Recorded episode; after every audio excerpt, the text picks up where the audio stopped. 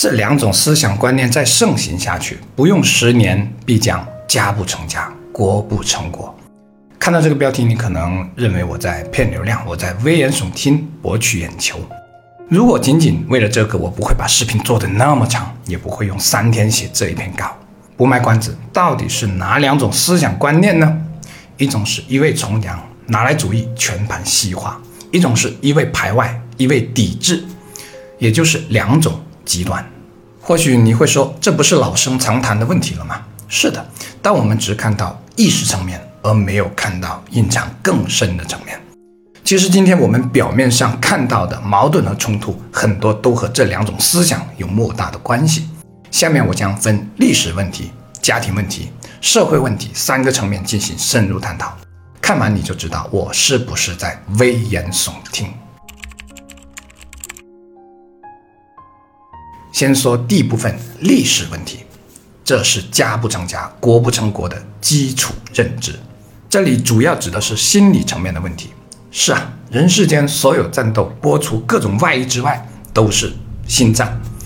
心理垮了，其他方面也就跟着垮了。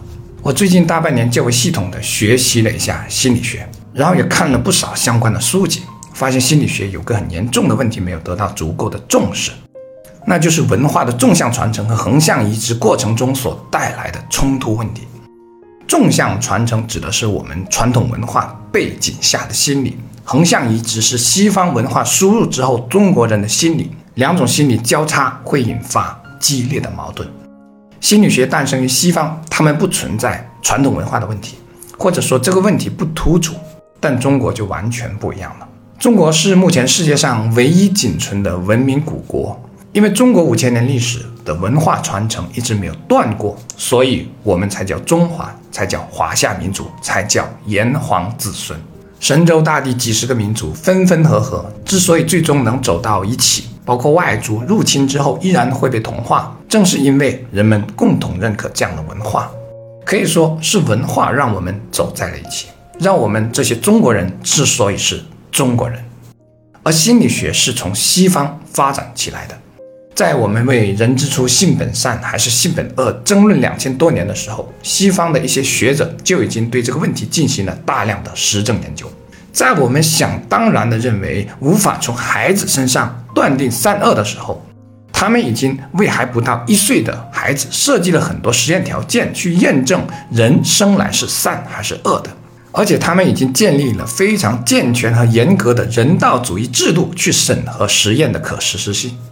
可我们似乎更喜欢把时间放在人情世故和钻营取巧走捷径上。当我们还在相信打是疼骂是爱的时候，人家已经研究到了一个家庭的抚养方式会对一个未满周岁的孩子的一生造成怎样的影响。当我们内斗正酣、为利益不择手段的时候，人家已经诞生了无数影响世界的心理学家。总之，西方更具探究、钻研、分析、求证的科学精神。他们会把一样东西打破、揉碎，然后对无数的碎片进行一一分析研究，并用一种非常科学严谨的方式得出结论，而不是想当然的经验主义。不过也有幸看到这些方面我们在迎头赶上，但距离仍然是巨大的。那这和我说的“家不成家，国不成国”有何相关呢？你很快就能知道。现在来讲第二部分家庭问题。正所谓，家庭是组成国家的细胞。这里主要讲的是原生家庭之战。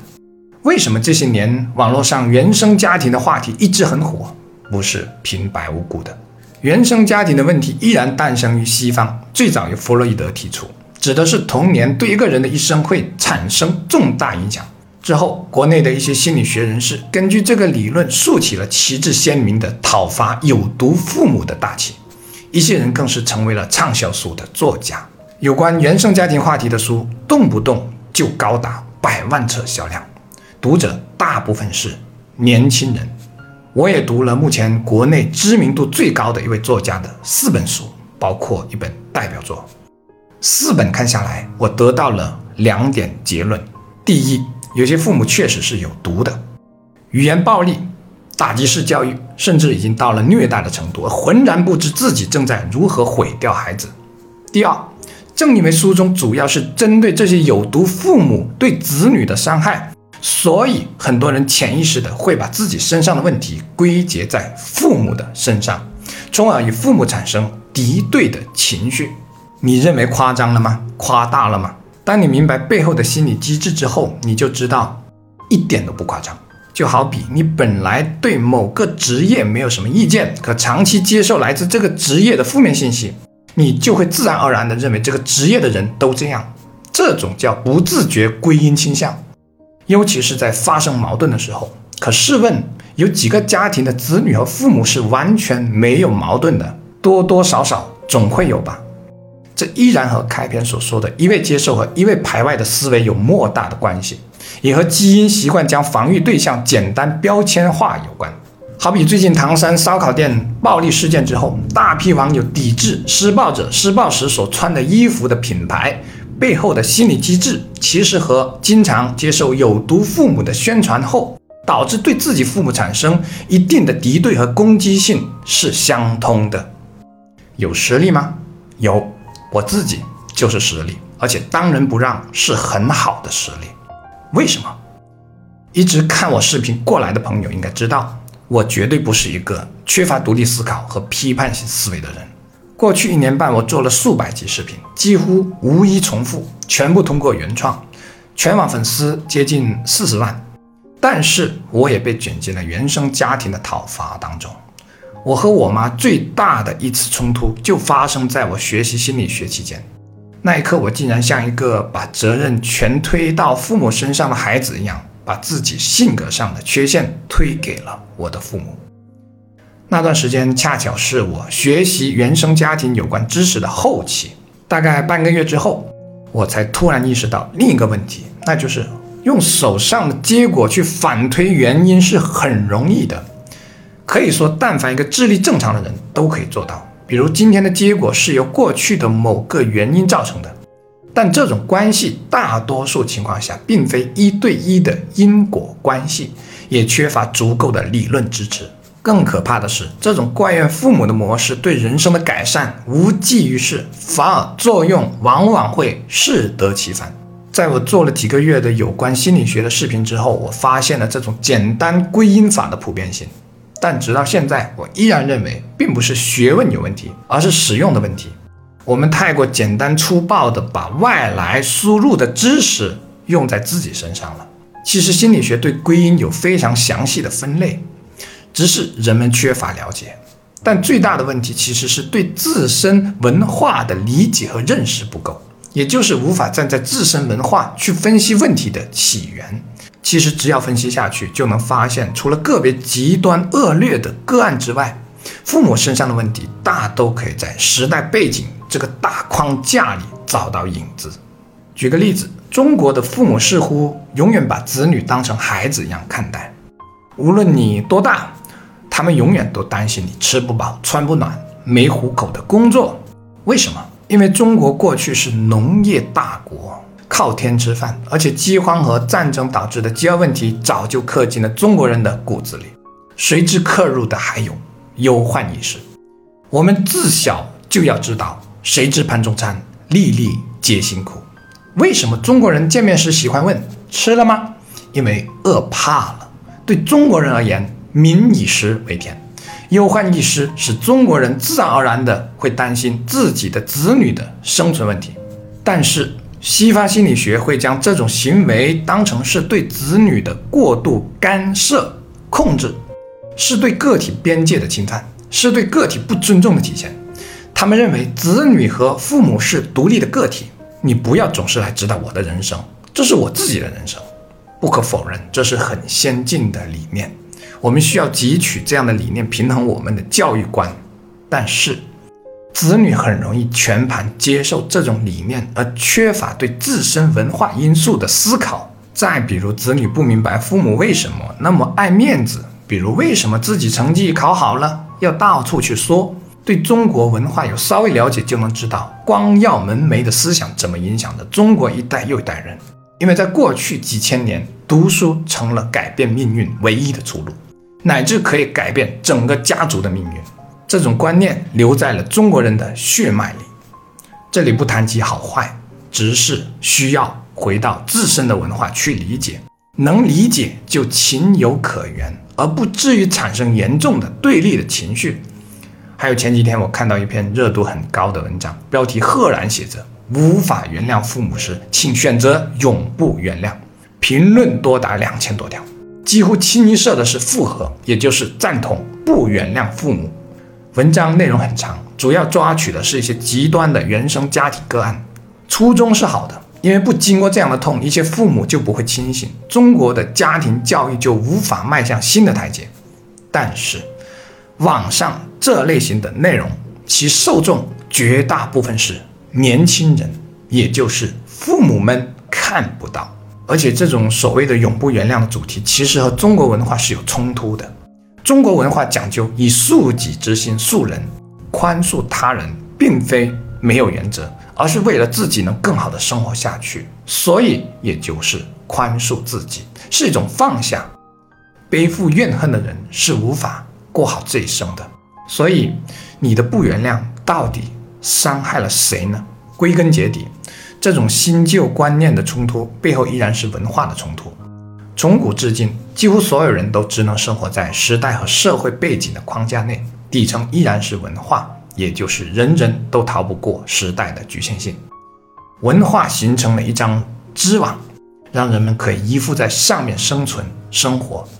脱离了这张网，人们将会变成一只大海里漂泊的孤舟，甚至性命都得不到保障。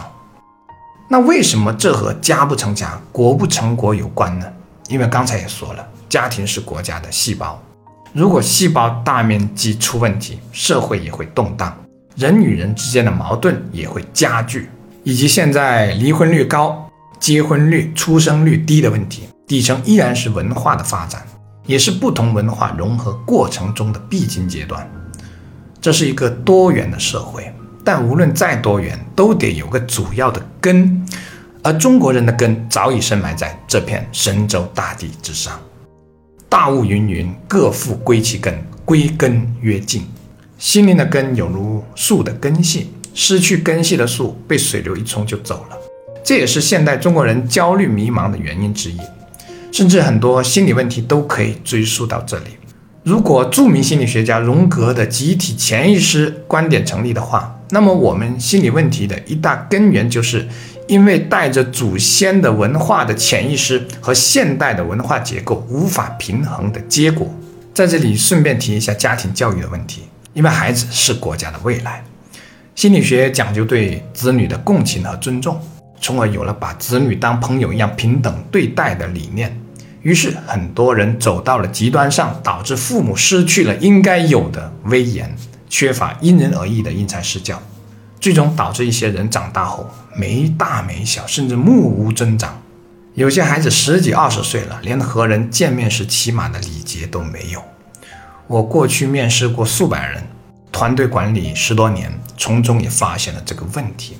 为什么会这样？因为很多父母认为要有权威和像朋友一样对待是有冲突的，是对立的。父母无法平衡这种冲突和对立，所以只好选择其一：要么一味的高高在上维持所谓的威严，要么一味的讲究平等。